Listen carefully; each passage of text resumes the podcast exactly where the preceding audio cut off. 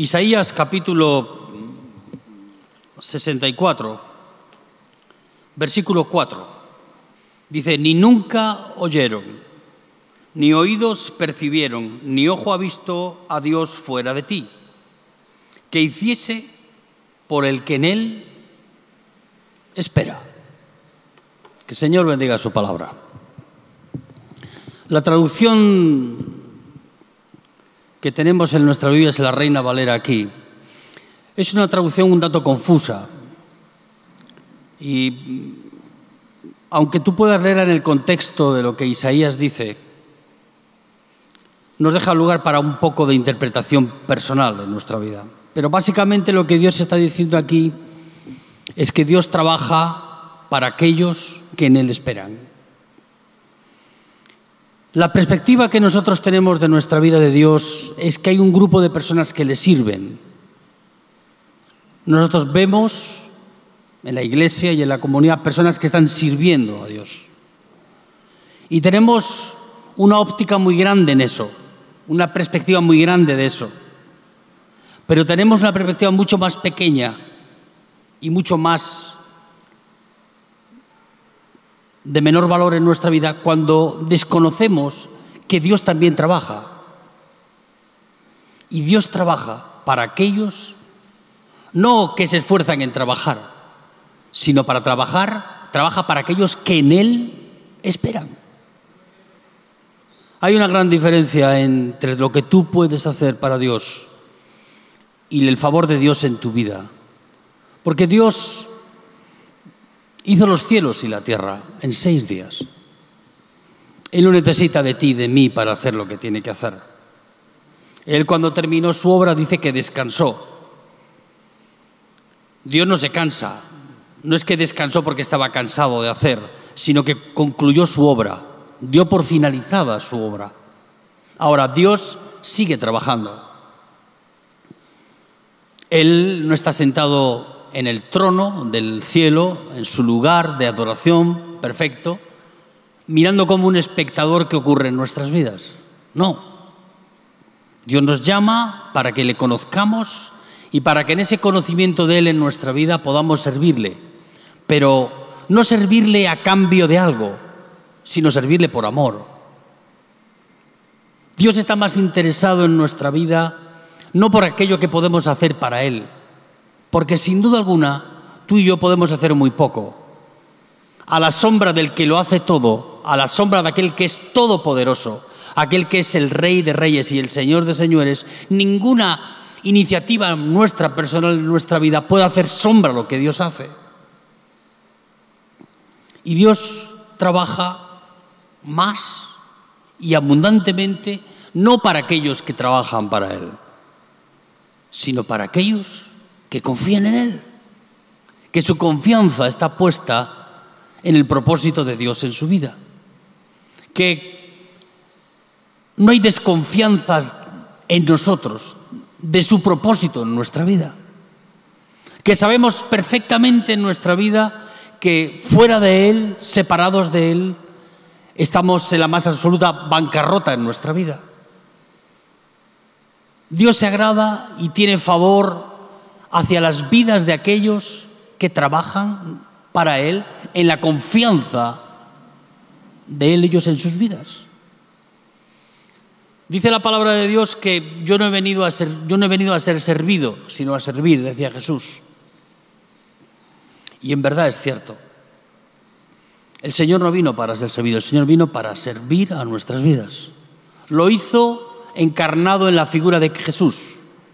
Y ahora aunque ha terminado su obra de redención en esa cruz y podía dar por terminada su obra, Él sigue trabajando en favor de aquellos que esperan en Él, que confían en Él, que su confianza está puesta día y noche en aquel que ha mostrado que aun con la infidelidad de nuestras vidas, Él permanece fiel en aquello que, que hacemos.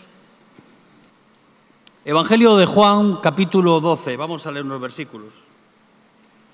Versículo 26. Si alguno me sirve, sígame. Y donde yo estuviere, allí también estará mi servidor. Y si alguno me sirviere, mi Padre le honrará. Servir a Dios trae honra a nuestra vida. Ahora, eso no significa que trae el favor de Dios a nuestra vida. No por lo que no Dios bendice por algo que nosotros hacemos. No es a cambio de lo que tú haces que tienes el favor de Dios en tu vida. No es al trueque, decir, yo te sirvo y con eso tengo asegurada el patrimonio de tus bendiciones en mi vida. No. Dios no te sirve por lo que tú haces. Dios te, honra porque el servicio de tu vida hacia Él es honra para Él. Servir a los hermanos es de gran estima y testimonio. Cuando tú escuchas los elogios que le hacen a Gallo en la epístola de Juan, dice, qué bueno es ver la hospitalidad de Gallo, cómo tiene esa actitud de servicio para aquellos hermanos que aun desconociéndolos les sirve por amor. Servir a Dios honra. Servir a los hermanos es de gran estima y de elogios para nuestra vida. Pero para tener el favor de Dios en nuestra vida no es como consecuencia de lo que tú haces, sino como consecuencia de lo que tú crees. ¿De quién es tu confianza? ¿De quién por encima de las circunstancias en que vives cada día no muestras desazón, no muestras, bueno, desconfianza, sino que tu confianza está puesta en el Señor? El agrado de Dios no es que te esfuerces brutalmente en tu vida para ofrecer sacrificios en tu vida, sino que Dios espera de ti es que tu confianza sea Él. Y para esos es para los que Dios trabaja, es para los que Dios ofrece el favor de Dios en sus vidas. No se miden por los hechos, por el mérito de lo hecho en nuestra vida. Ellos viven en la gracia de Dios. Aun sabiendo que el esfuerzo que podamos brindar en la obra que Dios nos ha mandado hacer no se compara con el favor que Dios nos da, no por lo que tú haces, sino porque tu confianza está puesta en Él. Él es la confianza de tu vida. Vamos a cumplir casi un año que apareció esta pandemia del COVID. El día 19, recordáis el año pasado, no fue hace tanto tiempo. El COVID apareció como una amenaza a la raza humana. Los augurios de esta enfermedad trajeron y han traído y traerán desazón, desconfianza, dudas a muchos cristianos. Muchas iglesias no han conseguido sobreponerse ante esta situación y han tenido que cerrar sus puertas o buscar alternativas para predicar el Evangelio.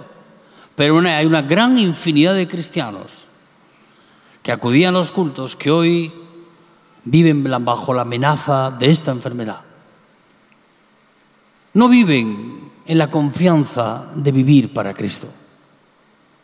No digo yo que tengas que exponerte de manera imprudente ante esta enfermedad. Lo que sí no podemos de perder la iniciativa en nuestra vida en cuanto al propósito que Dios tiene con nosotros. Y esa iniciativa en nuestra vida está movida no porque esperamos recompensas de Él en nuestras vidas, Muchas veces Dios da bendiciones a nuestra vida sin haber hecho nada. Él lo da por gracia. Para que tú entiendas en tu vida que su favor de Él hacia nosotros no se puede comprar. Tú no puedes hacer méritos para recibir más que otro. Dios está trabajando y no descansa de día y de noche para trabajar en favor de aquellos que confían en Él. Dios no da tanta importancia cuánto eres capaz de hacer, sino lo que Dios mira es lo que tú crees y cómo tú vives. Y cuál es tu confianza a pesar de las circunstancias en las que vivimos. Mi confianza está puesta en aquel que ha vencido a la muerte, al pecado y que resucitó y ascendió a los cielos y hoy está sentado a la diestra de Dios Padre. Nuestra confianza tiene que estar puesta en Él.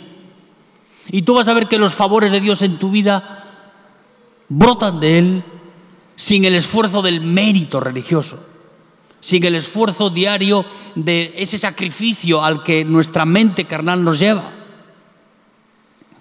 Nosotros tenemos la perspectiva de ver que las personas sirven a Dios y lo hacen por alguna imposición, por obligación. No. Tenemos un Dios que trabaja en favor de nuestras vidas.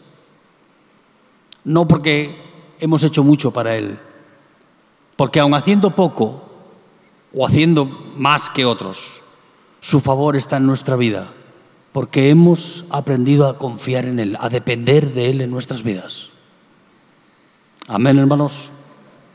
Y es ahí donde tú debes de construir tu vida. No en base a lo que haces, sino en base a lo que tú crees.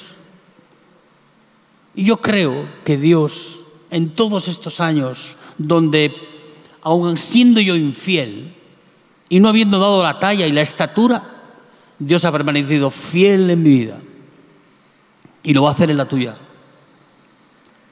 Y vas a poder ver que el favor de Dios más abundante y que con más gracia nos es dado, no es porque subimos a la cumbre del Everest y somos más que los demás, sino porque nuestra confianza está puesta absolutamente sobre la roca que es Cristo. Y vendrán tiempos de tempestades, de dificultades, y yo estaré con mis pies firmes en la roca. Dios no te aprueba por lo que tú haces. Dios no solo te bendice por lo que tú haces. Dios te bendice más.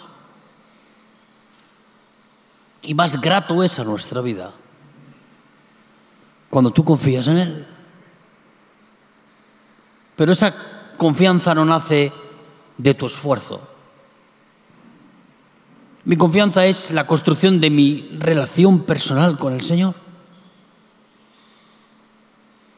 Si tú construyes una vida donde solo los demás pueden ver tu esfuerzo y tu sacrificio y no tienes una dependencia del Señor en tu vida personal, ese edificio pronto terminará cediendo. Porque no podemos servir a Dios en nuestras fuerzas. No podemos capitalizar tu esfuerzo en tu vida para atraer las bendiciones de Dios en nosotros. Dios se agrada más de que tú confíes en Él, de lo que tú puedas hacer para Él. ¿Tú crees que Dios tiene, le da tanta importancia a los templos hechos con manos humanas? Dios se agrada de que demos de comer al hambriento, de que demos de vestir al desnudo, de que visitemos al preso en la cárcel. Pero sin esa interrelación personal con el Señor en nuestra vida, todas esas cosas no son suficientes. Lucas capítulo 10, versículos 38 en adelante. Aconteció que yendo de camino entró en una aldea y una mujer llamada Marta le recibió en su casa. Esta tenía una hermana que se llamaba María, la cual sentándose a los pies de Jesús oía su palabra. Pero Marta se preocupaba con muchos quehaceres y acercándose dijo, Señor, ¿no te da cuidado que mi hermana me deje servir sola? Dile pues que me ayude. Respondiendo Jesús, le dijo, Marta, Marta, afanada y turbada estás con muchas cosas, pero solo una cosa es necesaria. Y Marta ha escogido la buena parte, la cual no le será quitada. Aquí vemos dos personas diferentes en su enfoque de cómo servir al Señor.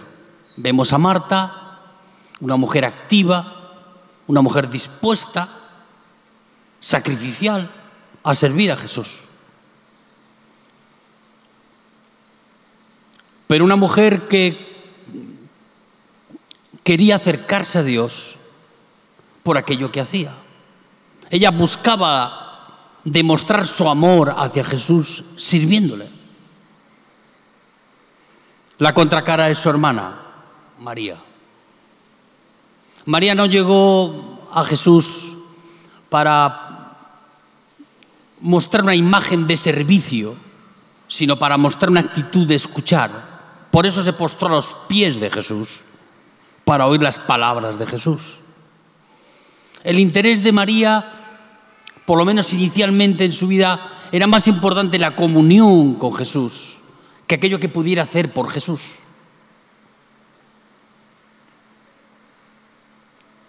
La segunda vez que Marta y María se encontraron de nuevo con Jesús fue en el funeral de Lázaro. María, pero Marta estaba desconsolada. El dolor por la muerte de Lázaro la inundaba. Y cuando vino Jesús, después de varios días que ya Lázaro había muerto, la primera reacción de ella fue quejarse ante Jesús. Le dijo, Señor, si tú hubieras estado aquí, mi hermano no hubiera muerto. Parece una reacción normal cuando ante la pérdida de una persona querida en nuestra vida, ponemos nuestra esperanza en lo que Jesús puede hacer. Un poco más adelante Jesús encuentra a María y María no va a quejarse a Jesús se postra de nuevo ante los pies del maestro y le hace la misma pregunta. Maestro, si tú hubieras estado aquí, Lázaro no hubiera muerto. Pero la reacción de María era desde el dolor por la pérdida de su hermano. Porque Marta cuando Jesús, después de, de este episodio, se va a la tumba de Lázaro, y llama a los discípulos y le dice, quitad la piedra, la primera reacción de Marta fue decir, Jesús, pero si ya está muerto de tres días, si ya huele. Cuando no tenemos comunión con el Señor en nuestra vida, cuando nuestra vida solamente es un sacrificio diario sin comunión con Él y no tenemos fe y confianza en el Señor, actuamos como María, como Marta. Marta estaba envuelta en papel de celofán pero no tenía fe ni confianza en el Señor. Jesús le dijo, no, ella, ella le dijo a Jesús, yo sé que, que en la resurrección Lázaro, mi hermano, va a resucitar. Y Jesús le volvió a decir, María, Marta, Marta. Muchas veces en nuestra vida, cuando nuestra confianza no está puesta en el Señor, actuamos como Marta todo el esfuerzo por servir en nuestras fuerzas, pero no encontramos el camino de la comunión con Dios para poder tener puesta nuestra confianza en aquel que puede resolver los problemas en nuestra vida. El dolor de María era muy grande y cuando el dolor de nuestro corazón es muy grande, pero confiamos en el Señor, ese dolor se traslada a Jesús. Y Jesús, conmovido, dice la palabra de Dios, llorando, fue a la tumba de Lázaro.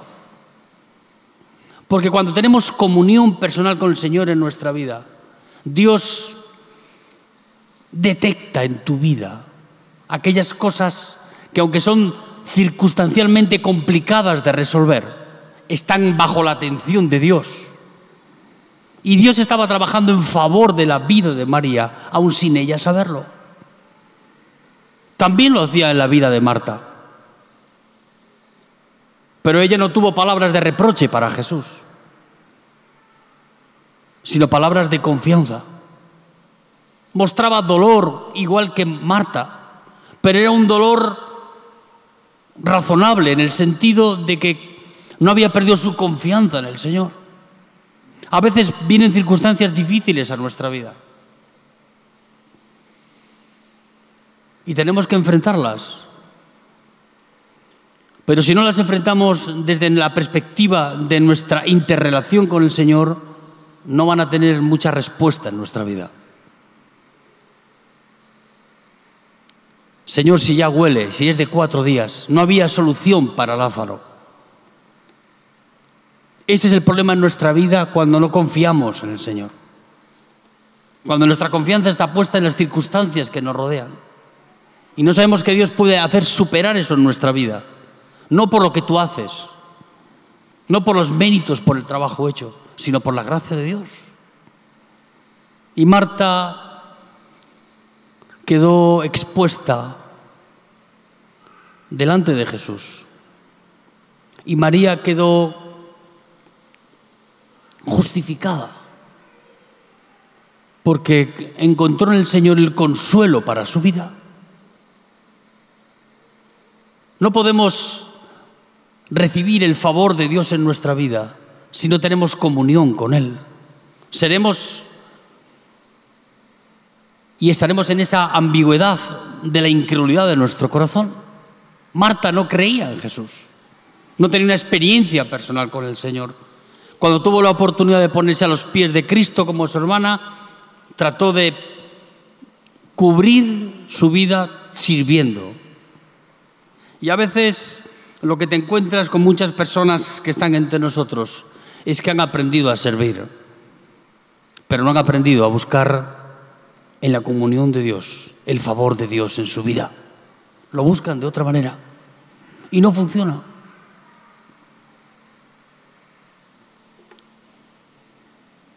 No funciona porque Dios no nos da el favor en nuestra vida a cambio de nada que hacemos, sino nos da cuando confiamos en Él. Su confianza es la garantía, nuestra confianza en Él es la garantía de que Dios va a trabajar en favor de nuestra vida. Abrimos la Biblia en Primera de Crónicas, en el capítulo 21, versículo del 1 en adelante. Pero Satanás se levantó contra Israel e incitó a David a que hiciese censo de Israel. Mayor pecado de David no fue el pecado adulterio con Betsabé. No fue que su conciencia le acusara como asesino por haber enviado a Urías Eteo, el marido de Betsabé, al frente de batallas donde los valientes dan su vida. Mayor pecado de David fue el censo. Digo, ¿qué, qué tan pecaminoso puede ser contar las personas que había en Israel? ¿Qué grado de, de maldad puede haber en eso?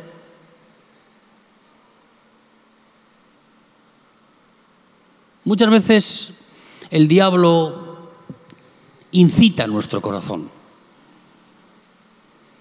para Satanás enfrentarse a un ejército como el de Israel era difícil. Ahora, incitar en el corazón de David para que contase al ejército de Israel era más fácil.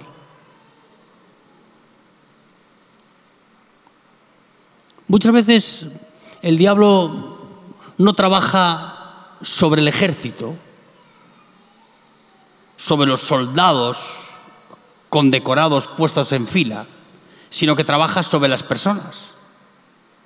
Y, el Satanás incitó a David a contar el censo, a contar su ejército. Digo, ¿qué pecado es ese tan, tan desagradable que puede llevar a desencadenar uno de los mayores o el mayor problema que tuvo David con el Señor. Es que David dejó de confiar en el Señor para confiar en su ejército. Ahí comienzan los problemas en nuestra vida. Cuando tú empiezas a ver en tu vida personal aquellos recursos propios que tienes, aquella independencia en la que quieres vivir sin contar con el Señor. Cuando tú empiezas a verte a ti mismo suficiente, capaz en ti mismo. David estaba pasando por un momento donde en su vida personal el diablo ganó ventaja con eso en su corazón. David luchó en infinidad de batallas. Y, y, las batallas que luchó venció en todas ellas. No porque David era invencible, sino porque el Dios que es invencible estaba al lado de David, que es muy diferente, amigo.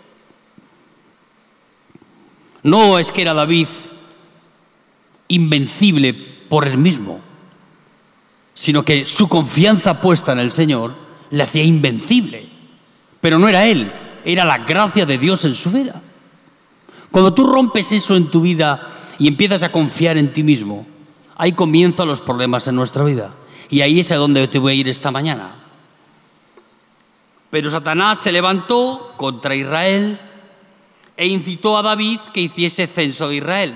Y dijo David a Joab y a los príncipes del pueblo, id, haced censo de Israel desde Berseba hasta Dan e informadme sobre el número de ellos para que yo lo sepa. Y dijo Joab, añada Jehová a su pueblo cien veces más, Rey, Señor mío, ¿no son todos estos tus siervos de mi Señor? ¿Para qué procura mi Señor esto, que será para pecado a Israel? Mas la orden del rey pudo más que Joab. Salió por tanto Joab y recorrió todo Israel y volvió a Jerusalén y dio cuenta del número del pueblo a David. Y había en todo Israel un millón cien, mil que sacaban la espada. Esos eran de Israel.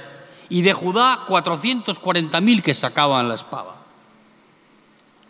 un ejército de un millón quinientos cuarenta mil soldados. El ejército más grande del mundo es el chino.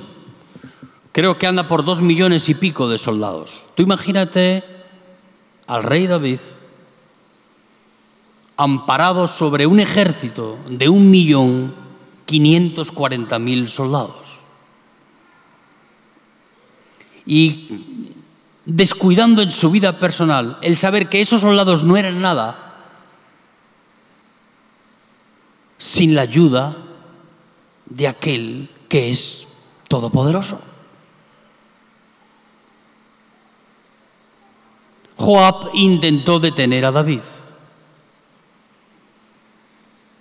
Intentó decirle, pero David, todos estos son tus siervos. ¿Para qué contar el número de espadas? Eso solo va a traer mal sobre Israel. Pero pudo más la orden del rey que el consejo de Joab. Y contaron el ejército. Un millón quinientos cuarenta mil personas, soldados. Nosotros a veces en nuestra vida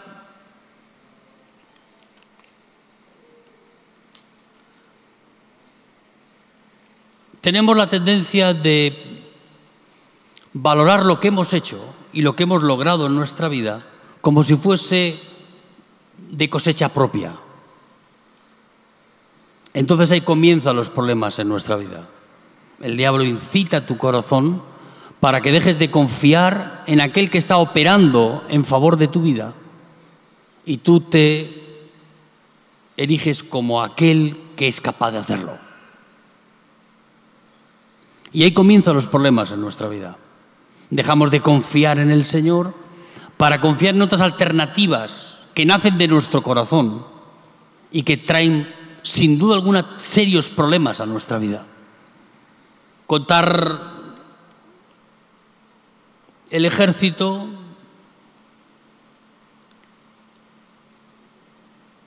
es tan terrible como contar a tus enemigos. Hay personas que cuando se enfrentan a un problema, primero cuentan los que van a venir, luego cuentan los que él tiene. Pero ni uno ni otro te hace falta. Al que realmente tienes que tener temor en tu vida es que al Dios del cielo esté solvetando tu vida personal. A veces miramos lo que tenemos y miramos a quién viene. Y solo vas a poder enfrentar a los que vienen de adentro y de afuera si tienes al Señor en tu vida personal. David era muy talentoso enfrentándose a sus enemigos. El ejército de David era una máquina de ganar batallas, una máquina de guerra infernal. Ahora él tenía mucha experiencia en el trato con los que vienen, los de afuera, pero no con los de adentro. Y es ahí donde Dios tiene que hablar en nuestras vidas en esta mañana. Porque hay enemigos que no están fuera, que están dentro de ti. Ese enemigo que se levanta y que quiere quitar al Señor del trono, del centro de tu corazón, y quiere ponerte a ti ahí. Ahí comienzan los problemas en nuestra vida. David intentó sostenerse no con la gracia que Dios le daba, sino con el poder de su fuerza, con el poder de su ejército. Entonces Dios tuvo que intervenir. Él estaba muy pendiente de afuera, de los amorreos, de los amalacitas, pero se descuidó interiormente en su vida. Los peores enemigos no son los que vienen por allá, son los que están en ti, dentro de ti. Y David no supo poner freno a la inquietud en su corazón. Y comenzó a, bueno, a no confiar en el Señor y a confiar en sí mismo, en las fuerzas que él tenía.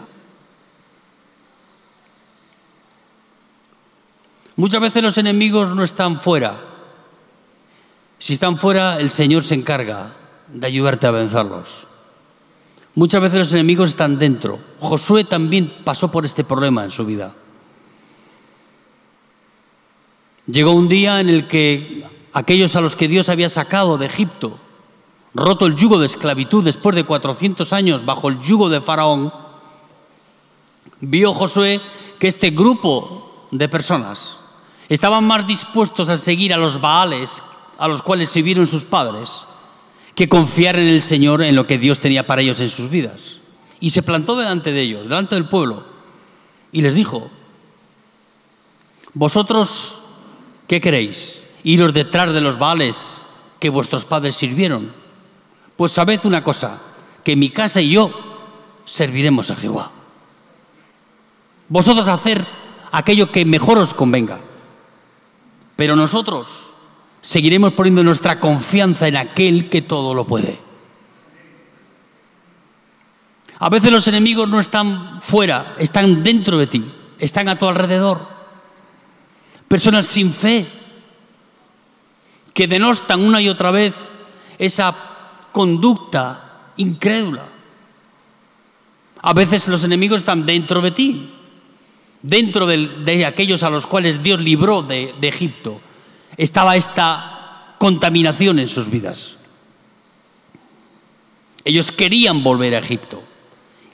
Y le dice, si volvéis a Egipto, sí, podéis satisfacer vuestras necesidades básicas, comida, bebida.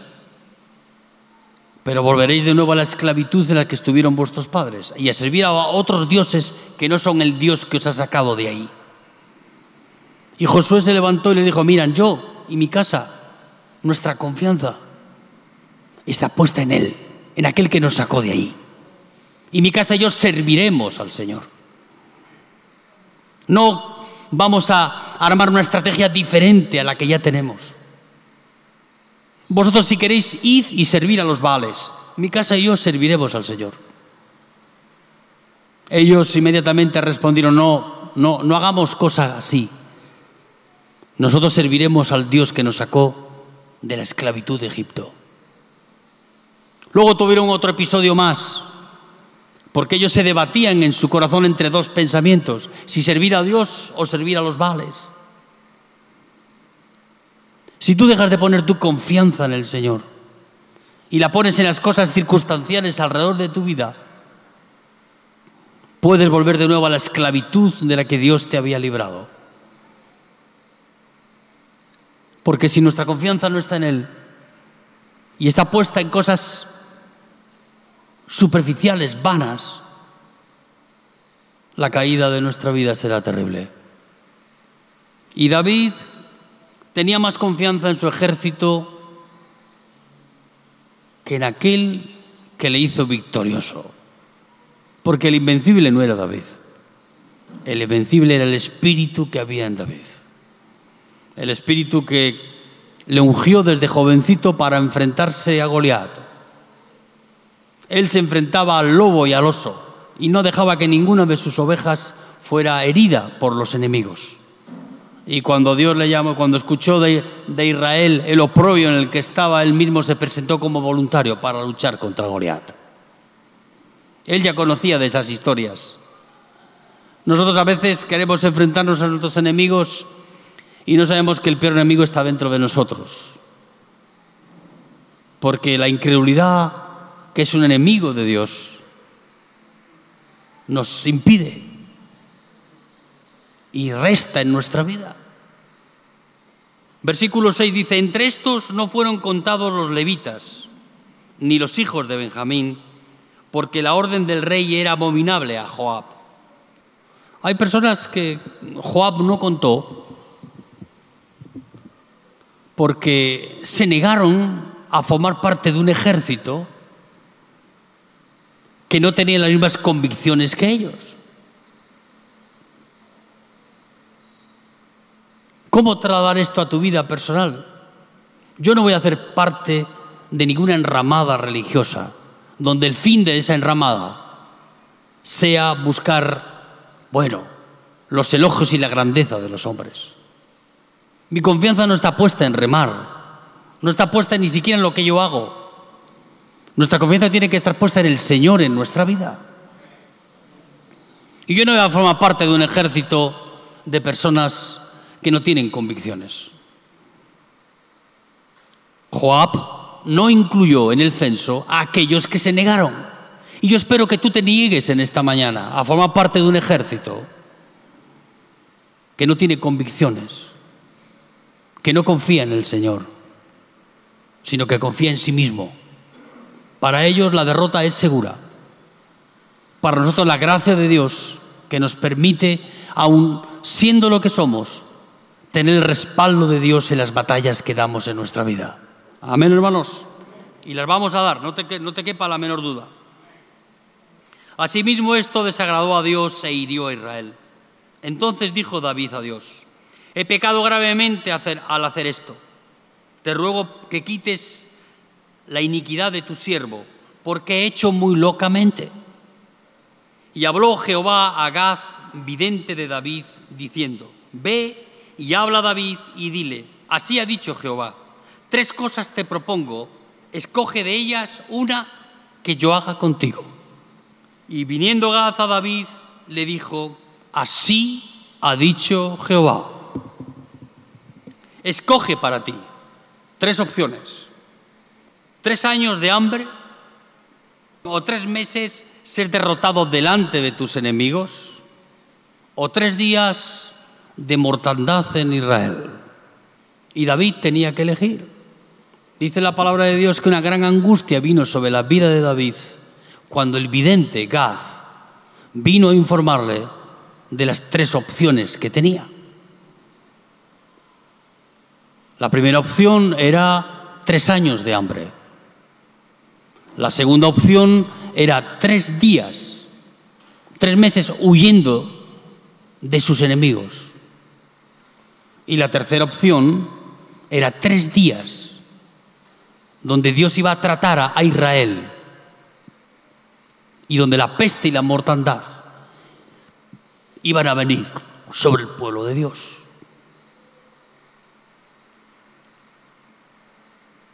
Recobrar y restaurar la confianza en el Señor cuando se ha perdido tiene su precio, amigo. Y David tuvo que tomar una decisión, no la que más le convenía, sino la decisión que mostraba más que de nuevo estaba restaurando su confianza con el Señor. Y le dijo, si tengo que ser juzgado, que me juzgue Dios. No voy a ponerme en manos de mis enemigos, ni en manos de las circunstancias, ni de hambrunas, ni de la escasez de alimento. Nuestra confianza muchas veces está puesta en el Señor solamente cuando queremos recibir bendiciones en nuestra vida, no cuando queremos recibir corrección por lo que hemos hecho. Y la mayor confianza que puede tener un ser humano que Dios trata es decirle, Señor, prefiero tus misericordias Prefiero el trato que tú tengas conmigo en mi vida. Prefiero que tú me juzgues a mí. porque grandes son tus misericordias. Amén, hermanos. La confianza de David volvió de nuevo a tomar el rumbo adecuado, no cuando eligió la propuesta más conveniente para su vida, sino cuando puso su vida en manos de aquel que todo lo juzga. Yo si he cometido algún pecado en mi vida, quiero ser juzgado por Dios, porque Dios tiene misericordia de mí. Y mis enemigos van a perseguirme hasta destruirme. Yo no pongo mi confianza en lo que los demás pueden hacer sobre mí. El juicio con el que Dios me juzga es el juicio que trae misericordia sobre mi vida. Amén, hermanos. Eso fue lo que hizo Jesús en la cruz. Tomó tus pecados y los míos para llevarlos él sobre sí y morir en esa cruz. De esa manera, el Señor nos muestra que si Jesús tuvo misericordia de nuestros pecados, cuando nosotros nos rompemos nuestra confianza en el Señor y empezamos a deambular, a caminar fuera del propósito de Dios en nuestra vida, sus misericordias son mejores que ningún otro trato de Dios en nuestra vida. Amén, hermanos. Entonces David dijo a Gad, estoy en grande angustia. Ruego que yo caiga en mano en la mano de Jehová, porque sus misericordias son muchas en extremo, pero que no caiga yo en manos de los hombres. Si cometemos un error en nuestra vida, la forma de restaurar nuestra relación con Dios, si se ha roto, es poniendo nuestras vidas en sus manos. Que su corrección sea como consecuencia de que confiamos en Él en nuestra vida. Esa es la confianza que el Señor quería restaurar en David. La forma que tenía de hacerlo no era dirigiéndose personalmente a David, él hablaba a través del vidente. Dos veces habló el Señor, no directamente con David, sino a través del vidente. Era otro el que le traía las noticias de lo que Dios iba a traer sobre su vida. Muchas veces en nuestro pecado pretendemos la intervención de Dios en nuestra vida para que Él restaure las cosas. Y a veces Dios envía a sus emisarios, personas que nos hablan de la parte de Dios en nuestra vida, para probar tu confianza, para ver si estás tomando el camino correcto en tu vida y aceptas que las correcciones que Dios da a nuestras vidas vienen medidas por su misericordia con nosotros, no sobre su ira. Tus enemigos no tienen misericordia de ti. Si pueden terminar contigo, lo harán. Satanás pudiera destruirte la vida, lo haría. Ahora, si está la gracia de Dios por medio, hará solo hasta donde Dios le diga. Amén, hermanos. Así Jehová envió una peste en Israel. Tú puedes aceptar que Dios trate tu vida. A veces nuestro pecado tiene consecuencias. Yo sé de eso en mi vida. Quizá tú también sabes de eso en tu vida. Decimos, Señor, me pongo en tus manos, acepto tu corrección, Espero en tus misericordias, confío en este Dios gracioso sobre mi vida. Pero eso no impide la corrección, no impide el trato de Dios en nuestra vida. Así que la peste vino sobre Israel. Así que Jehová envió una peste en Israel y murieron en Israel sesenta mil hombres. Y envió Jehová el ángel a Jerusalén para destruirla. Pero cuando él estaba destruyendo, miró Jehová y se arrepintió de aquel mal y dijo al ángel que destruía, basta ya, detén tu mano. El ángel de Jehová estaba junto a la, era de Ornán, Jebuseo. Yo he visto el juicio de Dios, a veces sobre las vidas de otros y sobre mi propia vida. Pero ¿cómo puedes hablar así, Juancho? Sí, yo he visto eso. Y he visto que Dios se arrepiente de lo que quiere hacer. No porque se haya equivocado, sino porque tiene misericordia de nosotros. Misericordia de tu vida, de la mía. Romper tu confianza en Él trae consecuencias en nuestra vida. Porque Él no nos quiere independientes de Él. Él nos ha creado para que vamos dependiendo de Él en nuestras vidas. El pámpano, si no está injertado en la vid, no tiene sentido su existencia. Es cortado y echado en el fuego. Nosotros dependemos de recibir la energía que viene de Él en nuestra vida, de su palabra, del sentido de, vivir que Él pone en nuestra vida. Pero a veces la corrección llega y con la corrección también vemos la mano de Dios sobrando misericordia sobre nuestra vida. Muchas veces decimos, va, Dios no me da lo que me merezco. Cuidado, si Dios nos diera lo que nos merecemos, haya mejor. Jesús tuvo que morir en una cruz. ¿Sabes por qué? Porque la justicia de Dios tenía que ser satisfecha. Y los que estamos bajo la ley bajo la ley, todos nosotros estamos bajo la ley, tenemos que morir. Él fue a morir en una cruz, tomando tus pecados y los míos, no tomándote a ti, sino tomando tu iniquidad, como dice Isaías, y echándola sobre él para que la justicia de Dios estuviera satisfecha. Ahora, eso no significa que no tengamos que cumplir la ley. Sí, cumplimos la ley, pero en el cuerpo de Cristo, en Jesús. Cuando Él nos lleva a morir en esa cruz con Él, la ley está satisfecha.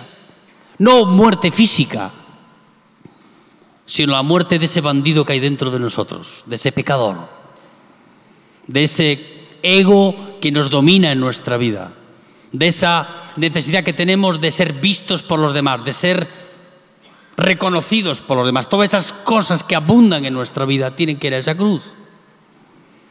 Y Jesús murió en esa cruz para llevarnos a morir a ti y a mí en esa cruz.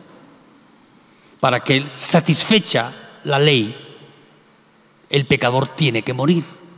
Muerto el pecado, dice la palabra de Dios, muerto el, muerto el pecador, se satisface la ley. ¿Cómo la ley se ha sido satisfecha en nuestra vida?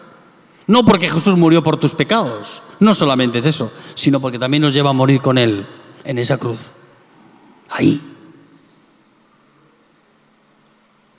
Y alzando David sus ojos, vio el ángel de Jehová que estaba con una espada desnuda en su mano, extendida, extendida contra Jerusalén.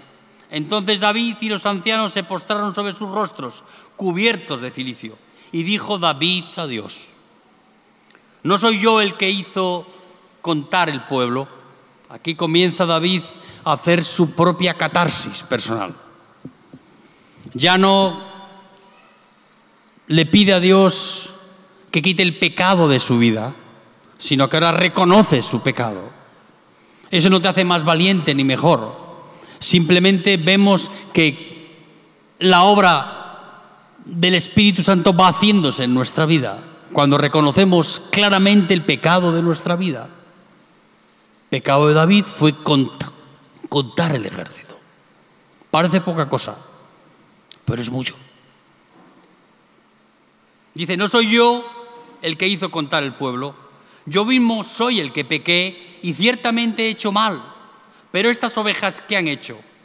Jehová Dios mío, sea ahora tu mano contra mí y contra la casa de mi padre, y no venga la peste sobre tu pueblo.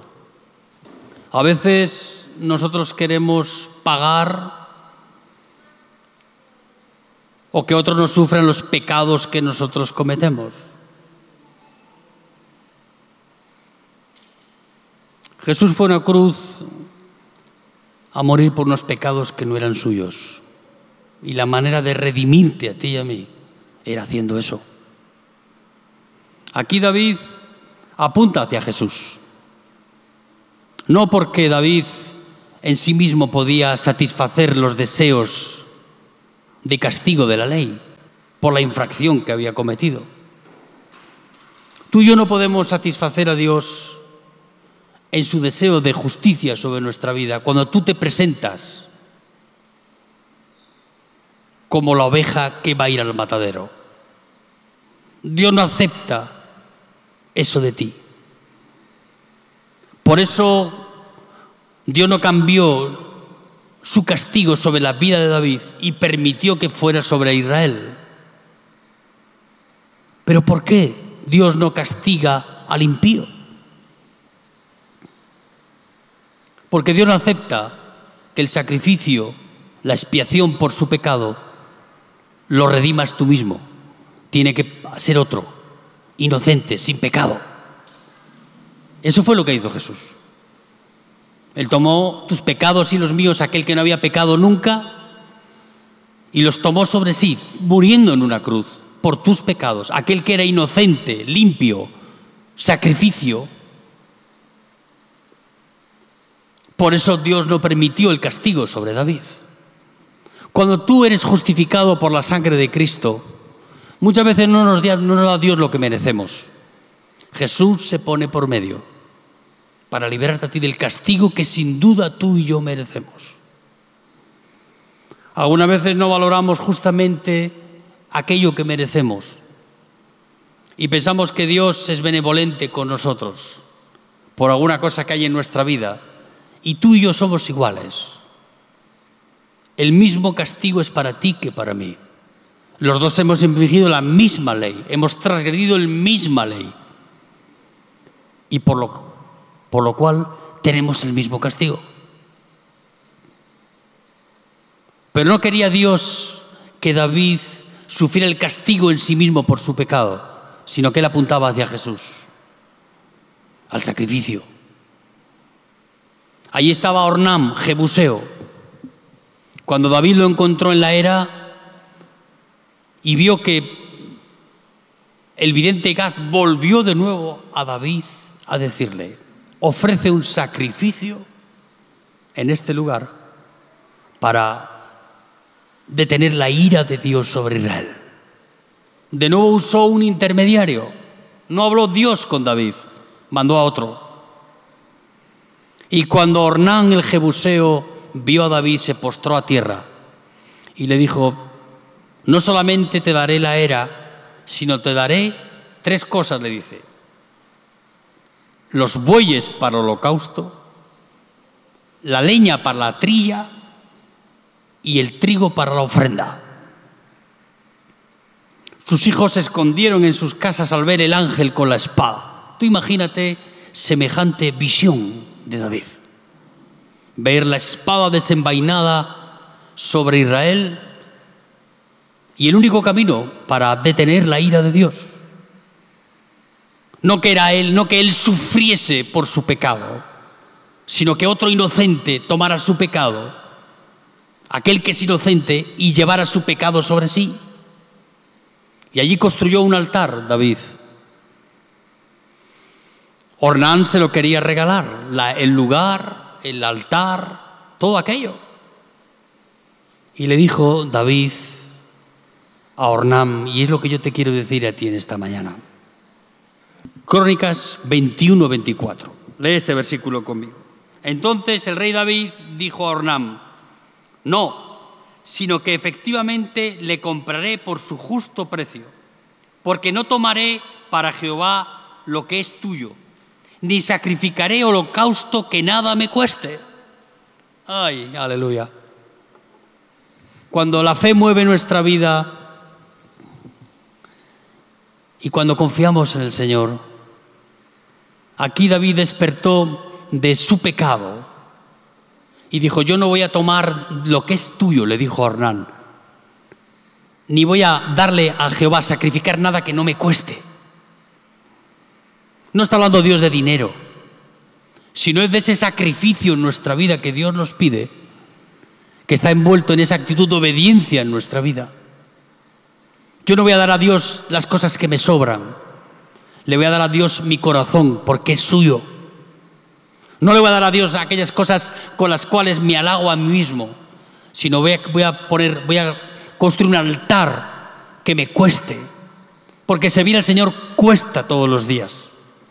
Pero Dios agrada del sacrificio que viene de nuestras vidas cuando nuestra confianza está puesta en Él, no en nosotros. Por eso David pagó 600 ciclos de oro a el Jebuseo cuando podía haber tomado la ofrenda gratuitamente, tener el lugar. Pero David era un hombre de convicciones. Decía, yo no daré a Dios nada No tomaré de nadie nada, nada.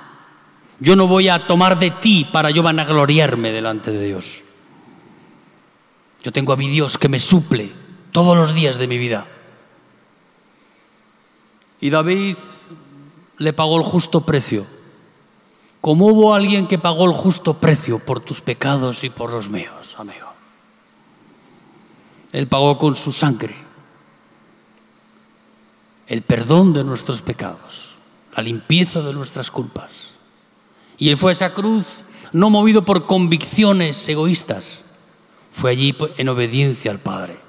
Porque Él sabía que la única manera de librarte a ti y a mí de nuestros pecados era ir a la cruz. No había otra opción. Nosotros llegamos tan lejos en nuestro pecado, en nuestra rebelión, en nuestra iniquidad, que solo la cruz podía satisfacer la justicia de Dios. Y no envió a otro, no tomó de otro, Dios dio de sí mismo. No fue a comprar beneficios a otro, no castigó al culpable, sino que puso al inocente en esa cruz, dando de lo suyo, sacando de, de sí mismo su propio hijo y haciéndolo morir en esa cruz por ti y por mí. Dios trabaja en favor de los que le esperan, de los que esperan en Él, de los que confían en Él. Dios restauró la vida de David, ofreció el holocausto y dice la palabra de Dios que vino señal del cielo. Dios habló, cumplió satisfecha su justicia en aquel sacrificio. Dice que vino fuego del cielo y quemó el holocausto y la espada del ángel envainada volvió de nuevo a la vaina y cesó la mortandad en Israel. Uno dice, bueno, esto me lo cuentas. Esa es la vida real, querido. Lo que Dios más valora de tu vida no, no es lo que tú eres capaz de hacer. Muchas veces medimos nuestra vida y valoramos nuestra vida por lo que somos capaces de hacer. No. Dios puede elegir a un inútil que no hace nada, pero que su confianza está puesta en Él, para hacer de ese inútil un hombre útil, porque tiene la dirección, la palabra de Dios en su vida, tiene la gracia de Dios y los beneficios que eso trae para nuestra vida. ¿Tú crees que servirlo es todo? Sí. Eso honra nuestra vida. Pero más, Dios trabaja en favor no de los que trabajan para Él, sino de los que confían en Él, los que esperan en Él. David tenía una vida forjada en la esperanza de un Dios vivo, no de un Dios clavado en un madero. Yo tengo mi esperanza puesta en aquel que me libró, me libra y me librará. Porque Él es así. Y yo quiero que mi confianza sea lo que el Espíritu Santo, amigo, promueva y dé gracia para tener los beneficios del Señor en nuestra vida. Amén, hermanos. Cierra tus ojos ahí donde estás.